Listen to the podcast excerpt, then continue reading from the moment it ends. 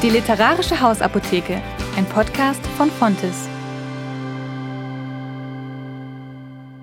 Ich habe erlebt, dass Menschen, die es gut gemeint haben, die haben mir von prophetischen Worten bis chinesischen Pülverchen alles angeboten. Und es gibt auch Leute, die gesagt haben, wunderbar, Roland, dass du so krank bist, jetzt hast du mehr Zeit zum Beten. Und das ist so schlimm. Da kommen Leute mit Erklärungen und sagen, ich weiß, warum das, das gut ist. Herzlich willkommen. Ich bin Rebecca Krämer und mein Gast heute ist Roland Hartmeier, der als Dozent, Autor und Referent unterwegs ist. Sein Leben änderte sich stark, als er 2010 einen physischen und psychischen Zusammenbruch erlitt und seitdem chronisch krank ist. Wir reden über seine persönliche Erfahrung mit Leid, wie sich daraufhin sein Glaubensleben veränderte und welche modernen theologischen Ansätze es zur Theodizee-Frage gibt. Hallo Roland, ich freue mich, dich heute bei uns im Fontes Podcast begrüßen zu dürfen. Schön, dass du da bist. Du als theologischer Dozent, aber auch als Mensch, der ganz konkret von Leiden betroffen ist. Du bringst quasi eine Expertise mit auf zwei Ebenen, nicht nur auf der Kopfebene, sondern auch persönlich, ganz real im Leben. Und ich möchte dich als erstes fragen, was hast du denn erlebt, was dich erstmal aus der Bahn geworfen hat? Ich habe vor etwa zehn Jahren einen physischen und psychischen Zusammenbruch erlebt. Ich bin dann in eine Burnout-Klinik eingeliefert worden, in der Hoffnung, dass ich nach ein paar Wochen wieder auf dem Damm bin. Das ist dann nicht geschehen. Ich hatte Schwindel, Sehstörungen, Schmerzen, ähm, und alles das hat dazu geführt, dass sich das chronifiziert hat. Ich habe mich bis heute nicht erholt, nur teilweise und lebe jetzt mit Arbeitseinschränkungen. Ich kann so eine Stunde am Stück arbeiten, dann ist gut, dann muss ich aufhören, mich ein wenig erholen, kann wieder eine Session arbeiten. So, ich lebe jetzt mit starken Einschränkungen. So, mein Leben hat sich völlig auf den Kopf gekehrt. Eine schwere Last erstmal, wie das für mich klingt. Aber zehn Jahre sind auch schon sehr lang, da hat sich bestimmt einiges getan, auch in deinen Prozessen. Ähm, was waren denn so deine ersten Gedanken damals, als du da in der Klinik warst? Du dachtest, du bist schneller wieder auf den Beinen, aber wie hat sich das dann entwickelt? Ja, das hat sich so entwickelt, dass ich eben erst dachte, ich muss mich jetzt ein wenig ausruhen und dann kann ich wieder in meine Arbeit. Ich habe als Pastor gearbeitet, 15 Jahre lang, habe diese Arbeit geliebt, auch eine Berufung verspürt und da wollte ich unbedingt wieder hin zurück. Und irgendwann merkst du, das geht nicht mehr das geht einfach nicht mehr. Und dann bin ich in ein Ringen gekommen mit meiner Berufung. Äh, Phasen von kann doch nicht sein, bis hoffentlich wird es wieder. Dann Resignation, Auflehnung, so die typischen Phasen, die Menschen, die langes Leiden durchmachen, habe ich auch durchgemacht. Kamst du dann auch irgendwann an den Punkt, wo du das angenommen hast für dich und dein Leben darauf angepasst hast? Ja, das musste ich, das ging aber einige Jahre. Ich denke, ich war so zwei, drei, vier Jahre in einer Phase von Auflehnung, äh, Resignation und dann des Verhandelns mit dem Schicksal, mit meinem Glauben, mit Gott. Und ich, es war wie eine schwerende Wunde, die einfach nicht zuheilen will. Vor allem, wenn man sich die Frage nach der Berufung stellt und merkt, das geht nicht mehr. Jetzt muss ich mich auf ein neues Leben einstellen. Was ist dieses Leben? Und ich konnte mich dann mit meinem Schicksal versöhnen und darin auch Gottes Hand sehen. Und das hat schlussendlich auch dazu geführt, dass ich gesagt habe, ich möchte ein Buch darüber schreiben. Hm. Welche Gedanken hattest du denn auf dem Weg in Bezug auf Gott und deinen Glauben? Was hat sich da in Frage gestellt? Relativ bald kam die Frage der Gerechtigkeit, die viele Leidende stellen. Wenn du an Gott glaubst, dann glaubst du ja, dass Gott eingreifen kann, aber du erlebst das nicht persönlich. Und dann fragt man sich, warum ist das so? Was hat Gott für einen Weg für mich? Und da begann ein langes Ringen mit Gott, ein so wie in hineingehen, wie die Menschen, die Psalmen geschrieben haben, die mit Gott gerechtet haben, die dann manchmal gerade in diesen Klagepsalmen so arme Häufchen Elend waren, aber ein auf Gott harrendes Häufchen. Und genauso bin ich mir auch vorgekommen. Das hat eine recht lange Zeit, war ich in dieser Phase. Sehr intensiv, sehr authentisch. Ich habe gelernt zu beten, so wie mein Herz spricht. Das war kein schönes Beten, auch in dem Psalmen, das ist eigentlich gar nicht druckreif, was da manchmal drin ist, aber es ist sehr authentisch und ehrlich und ich habe gemerkt, ein Gebet, das aus dem tiefen Herzen kommt und ehrlich ist, ist von Gott immer angenommen. Hm. Gab es einen Moment, wo du dich von Gott irgendwie ganz verlassen gefühlt hast? Ja, das gab's. Ganz verlassen, Gott sei Dank wohl nicht. Ich weiß nicht, wie das wäre. Aber tiefe Momente des Zweifelns, wo du auch nicht mehr weißt, wie du beten sollst, wo du aggressiv bist und dann doch an Gott hängst und merkst, irgendwie ist mein Glaube doch noch da. Diese Zeiten gab es auch, ja. Dein Buch handelt ja allgemein so von der Frage, die die Welt bewegt und auch ausschließlich jeden irgendwann im Leben betrifft. Woher kommt eigentlich das Leid und wie kann so ein guter, gerechter Gott Leid zulassen? Also ganz konkret die Theodizee-Frage. Und ähm, dein Buch Du bist da in meinem Schmerz heißt es, das besteht aus so drei Teilen. Ähm, erst schaust du die theologischen Ansätze an, die es gibt, oder auch die Gottesbilder, wenn man über Leid spricht. Und dann geht es darum, wen man aus der Bibel sieht, der mit Leid umgehen muss und was wir daraus lernen können. Und im dritten Teil gehst du noch konkret darauf ein, wie man dem Leid auch ins Gesicht schauen kann und was man tun kann, damit es erträglicher wird. Und ich würde gerne mit dir so ein bisschen in die Theologie gehen, die dich bestimmt auch beschäftigt hat in deinem Prozess.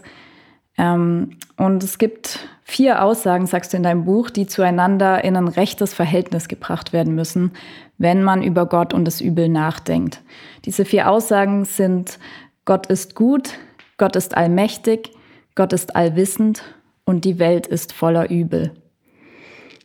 Und wie du ausschreibst, hat der griechische Philosoph Epikur das Dilemma ausgedrückt, ähm, indem er sagt, ist Gott willens, aber nicht fähig, Übel zu verhindern, dann ist er nicht allmächtig. Ist er fähig, aber nicht willig, Übel zu verhindern, dann ist er nicht allgütig. Ist er jedoch sowohl fähig als auch willens, Übel zu verhindern, dann dürfte es in der Welt kein Übel geben. Wie löst du diese Spannung auf? Kann man das so einfach beantworten? Nein, kann man nicht. Kann ich auch nicht in meinem Buch, obwohl es ziemlich dick geworden ist. Glaube vollzieht sich ganz stark in der Spannung zwischen diesen Aussagen, die man als Christ alle für wahr halten kann. Und dann merkt, dass obwohl Gott eingreifen kann, tut er es nicht. Er tut es an gewissen Orten zu gewissen Zeiten. Ich habe erlebt in meiner Situation, er hat es nicht so gemacht, wie ich mir das gewünscht habe. Und dann lebe ich in dieser Spannung und in dieser Spannung vollzieht sich Glauben, obwohl ich das rein verstandesmäßig nicht auflösen und beantworten kann. Jetzt gibt es verschiedene Ansätze, die das versuchen zu erklären. Ähm, hat dich da ein Ansatz irgendwie überzeugt? Also ist Gott jetzt hier in deinem Fall, wo er nicht eingegriffen hat, so wie du das wolltest, ist er dann weniger allmächtig? Ich würde sagen, es gibt so wie zwei grundlegende Möglichkeiten, mit dieser Spannung umzugehen. Denn eine Möglichkeit ist der Atheismus. Dann ist ja dann das ganze Problem scheinbar gelöst, weil es gibt keinen Gott. Dann habe ich auch keinen Konflikt zwischen der Allmacht Gottes und seinem Nicht-Eingreifen. Ich habe Phasen erlebt, als ich ganz tief unten war, da habe ich Gott gesagt, ein Atheist ist ja besser daran als, als ich. Weil der muss sich ja nicht fragen, warum greifst du nicht ein? Das ist die eine Möglichkeit. Die andere Möglichkeit ist, wenn ich von der Existenz Gottes ausgehe, dann kann ich Gottes Allmacht oder Allgegenwart wie modifizieren. Ich kann sagen, Gott ist allmächtig. Ähm, und er greift nicht ein, dann habe ich ein Problem, wenn ich ein Leidender bin. Ich kann sagen, Gott ist nicht allmächtig, er möchte mir helfen, aber er kann nicht. Das führt dann aber in die Schwierigkeit hinein, dass ich einen schwachen Gott habe, der helfen möchte, aber nicht helfen kann. Und mit dem möchte ich auch nicht leben. Das heißt, es bleibt eine Spannung? Es bleibt immer eine Spannung. Also ich wäre sehr vorsichtig gegenüber Ansätzen, die sagen, wir haben die Theodizee-Frage jetzt aus christlicher Sicht gelöst.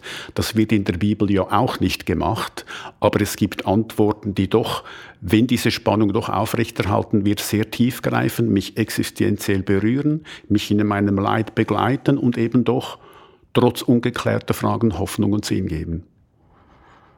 In der modernen Theologie gibt es ja Ansätze, die spannend sind.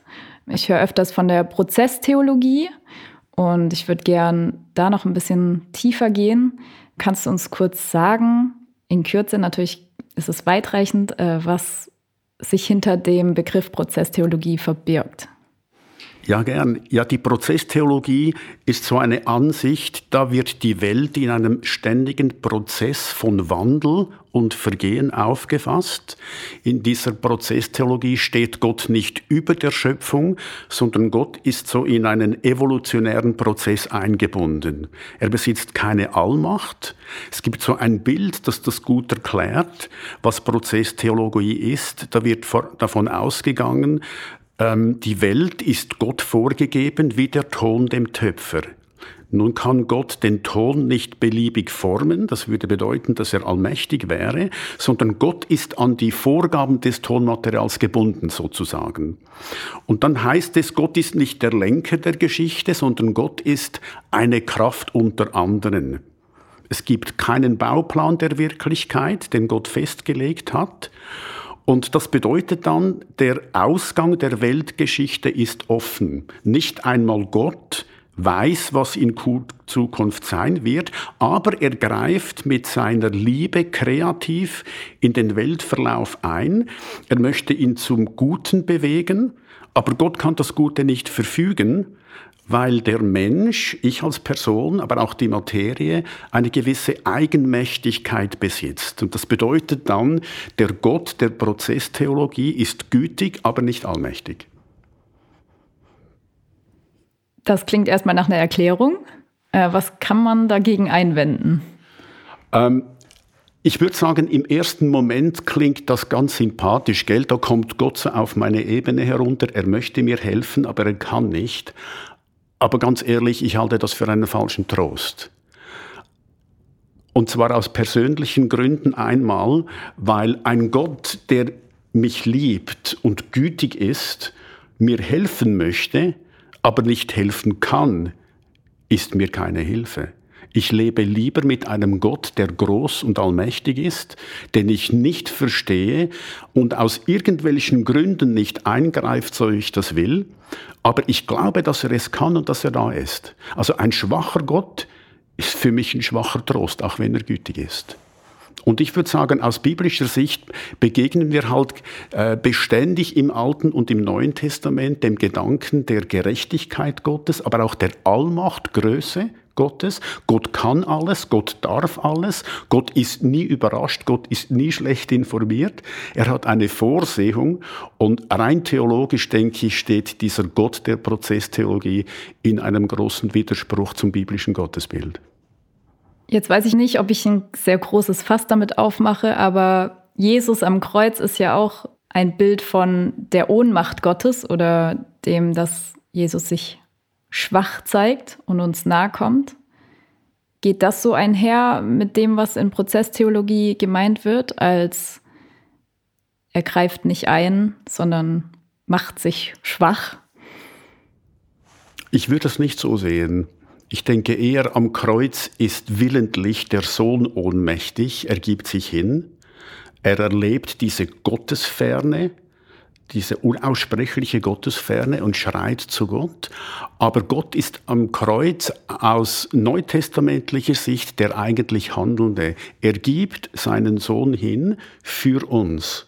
Das heißt, Gott ist abwesend, nicht spürbar, aber er ist da weil er trinitarisch gesprochen immer mit dem Sohn eins ist.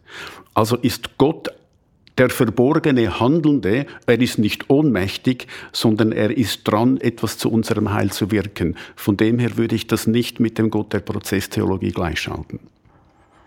Großartig.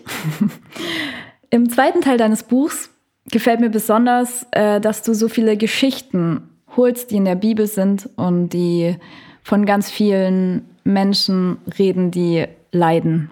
Da gibt es unzählige in der Bibel. Und du hast ein ganzes Kapitel Hiob gewidmet. Warum bekommt er in deinem Buch so viel Platz? Ja, den Hiob, den muss man einfach behandeln, weil leidende Menschen greifen zum Buch Hiob. Das ist ja eigentlich erstaunlich, weil das Buch ist ja voll unsäglichen Leides. Und trotzdem, letztendlich hat mir ein Freund gesagt, weißt du, wenn es mir schlecht geht, dann lese ich im Buch Hiob. Und das ist irgendwie erstaunlich. Dieses Buch tröstet, obwohl es hinabführt in die unglaublichen Tiefen des Leides. Auch wegen des Gottesbildes. Das Gottesbild im Buch Hiob ist eigentlich für den modernen Menschen unerträglich, scheint es mir. Satan und Gott machen eine Wette aus und Gott lässt sich auf diese Wette ein und eigentlich wettet er auf Hiobs und seiner Familie Gesundheit. Und jetzt sage ich mir, ein Gott, der auf die Gesundheit seiner Kinder wettet, das, das geht doch nicht. An den kann man nicht mal glauben. Aber dann führt dieses Buch so in die, in die Tiefen herab. Und wenn es ganz tief unten ist, kommt nicht irgendwie unbändige Wut, sondern es kommt poetische Schönheit, es kommen tiefe Reflexionen und am Schluss begegnet Gott Hiob und wird auch in, in seinem Leiden mit seinen seelischen Narben wiederhergestellt. Das ist, das ist ein unglaubliches Buch, ein sperriges Buch und es gibt so viele Antworten und schlussendlich gibt es einen Trost. Das ist, es ist fast unglaublich, aber das passiert eben, wenn man das Buch liest. Ist Hiob so der Charakter, der dich am meisten ermutigt hat äh, durch deine Leidensphase oder gibt es da noch jemand anderen in der Bibel, der dich besonders inspiriert hat? Besonders inspiriert hat mich äh, die Geschichte von David. Die begleitet mich seit 25 Jahren. Ich habe darüber auch mal eine Predigtserie gehalten. Drei Jahre lang habe ich über den David gepredigt. Und ich habe gemerkt, ich predige mich nicht aus, weil diese Geschichte irgendwie auch meine und unsere Geschichte ist. Konkret angesprochen bei David hat mich, dass er eine Verheißung hat. Ich gebe dir das Versprechen, du wirst König werden. Und dann kommt es ganz anders vorerst. Er muss zehn Jahre in die Wüste als Ausgestoßener leben und da wird sein Charakter geformt.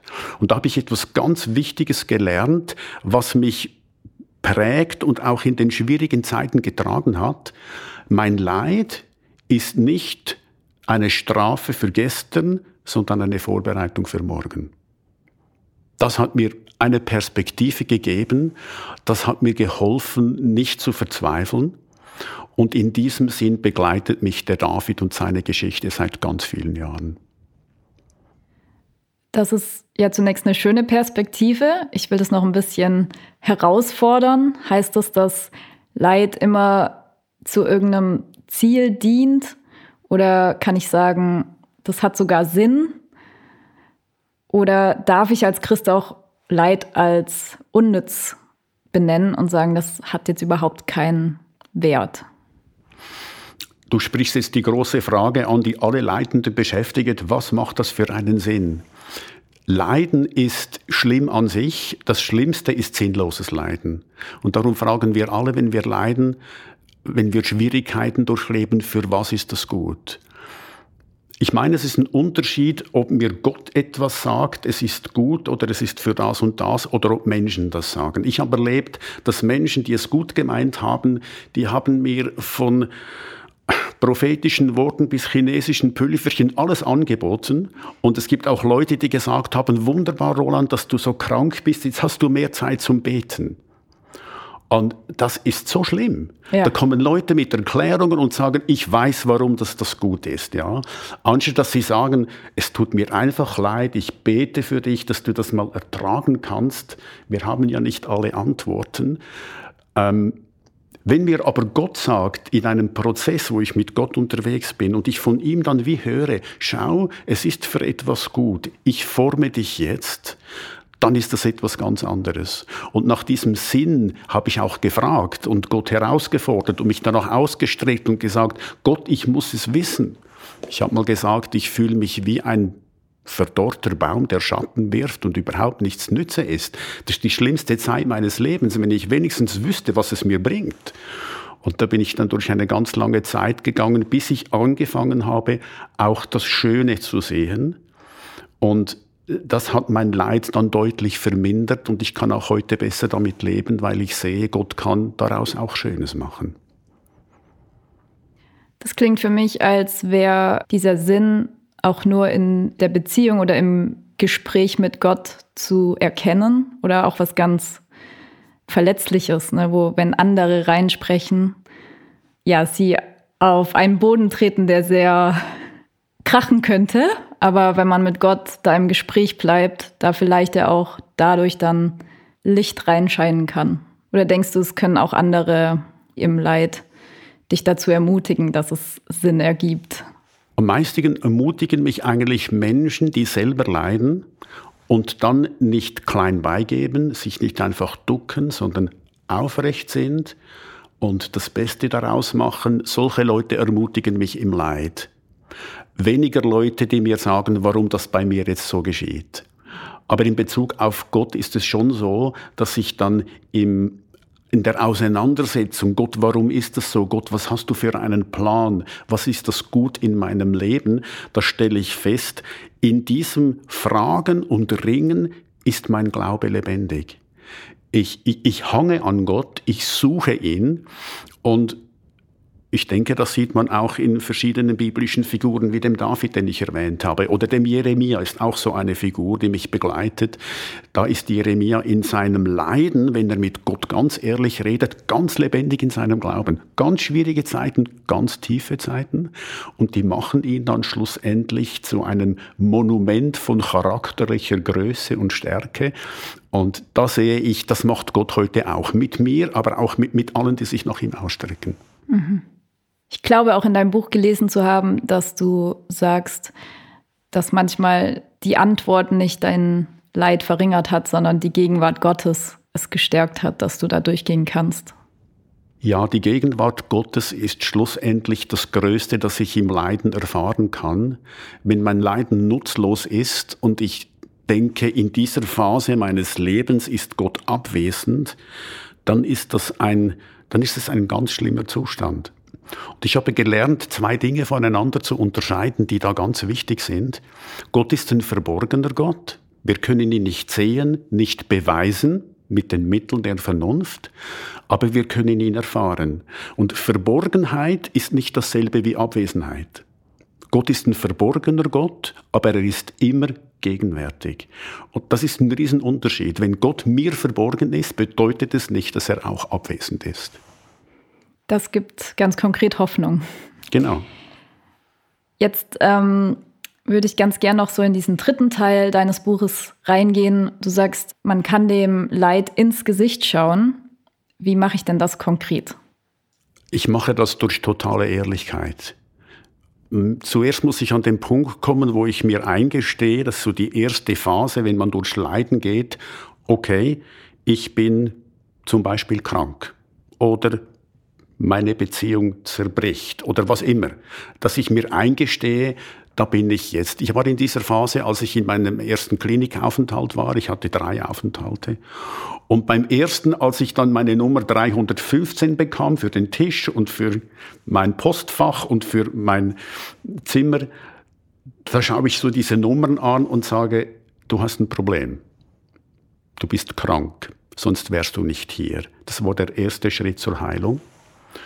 Und, und dann lebe ich damit und, und lebe ganz ehrlich damit. Und je ehrlicher damit ich damit dem Leiden umgehe und auch mit Gott rede, desto, desto näher kommt mir Gott. Das ist am Anfang vielleicht nicht so, aber ich merke dann, wie ich ganz ehrlich mit Gott sein kann, mein Herz sprechen kann und erlebe dann, wie in diesem Leiden und Ringen mir Gott auf eine geheimnisvolle Art nahe ist.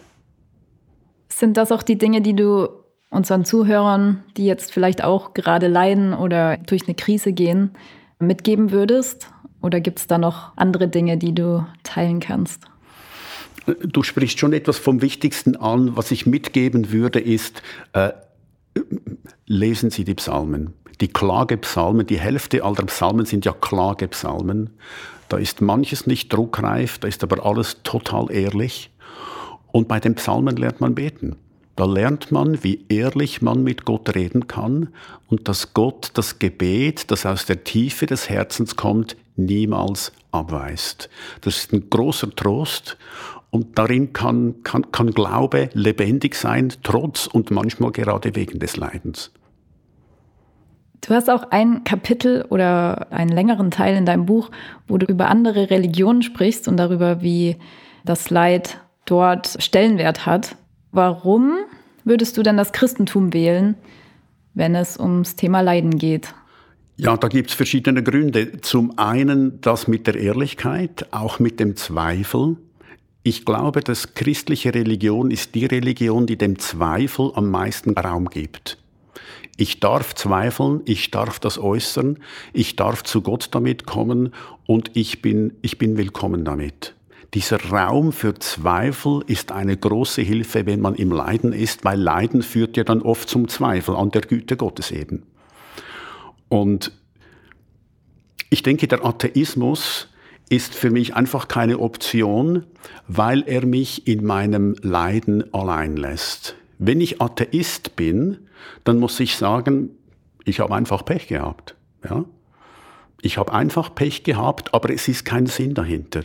Denn es ist niemand da, der über diesen Ereignissen steht und ihnen einen Sinn verleihen könnte. Also bin ich eigentlich ganz allein mit meinem Leiden, auf mich selbst gestellt. Und was mich sehr überzeugt und sehr viel Hoffnung gibt, ist der Gedanke der Gerechtigkeit, der Gott uns jenseits der Geschichte verspricht. Es gibt so einen Satz der evangelischen Theologin Dorothee Sölle, die hat mal gesagt, kein Himmel kann Auschwitz wieder gut machen. Kein Himmel kann Auschwitz wieder gut machen. Darüber musste ich nachdenken. Und ich habe mir gesagt, wenn das stimmt, und ich gehe da im Buch darauf ein, wenn das stimmt, ist der christliche Glaube ein falscher Trost. Ich glaube, dass Gott alles wieder gut machen wird, wenn er am jüngsten Tag kommt, um Recht zu sprechen. Wir denken beim Gericht, beim jüngsten Tag ja oft an Strafe. Aber der eigentliche Gedanke ist, Gott kommt, um alles ins Lot zu bringen. Gott kommt, um den Entrechteten Gerechtigkeit zu verschaffen. Und dann wird das erste Mal auf dieser Erde Gerechtigkeit herrschen. Und das bedeutet auch, jedes Leid, alle Not, alles zu kurz kommen, alles wird wieder gut gemacht werden. Das ist mehr als ein Trostpflaster. Das ist eine ganz große Hoffnung. Ohne diese Hoffnung könnte ich wohl all mein persönliches Leid, aber auch die Kriege und all dieser Hunger in der Welt, ich könnte nicht glauben, dass das noch gut kommt. Und da ist für mich der Glaube eine ganz große Hoffnung. Das heißt, wir haben noch die Ewigkeitsperspektive, die ja ganz viel auch im Thema Leid ins richtige Verhältnis setzt vielleicht. Oder Würdest du das unterstreichen so?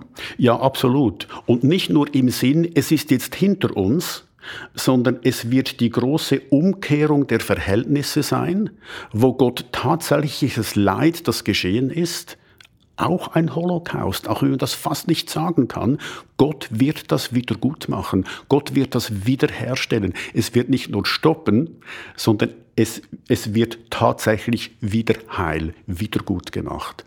Wie das geschieht, das können wir menschlich ja gar nicht erfassen. Aber der Glaube daran, dass es geschieht, ist eine, das ist für mich eine, eine, eine fast unglaublich große Hoffnung und Ermutigung. Zurück zu deinem Leben. Wenn du jetzt in die Zukunft schaust, auf was freust du dich besonders? Ich freue mich darauf, weiterhin zu sehen, dass Gott aus den Scherben meines Lebens etwas Schönes macht. Habe mich auf ein neues Leben eingestellt. Bei mir war das konkret so, dass meine Frau und ich einen großen Rollentausch vorgenommen haben vor zehn Jahren. Sie verdient jetzt unsere Brötchen. Ich bin als Autor, als äh, Dozent und Referent tätig, habe so ungefähr 50 Prozent Arbeitsfähigkeit.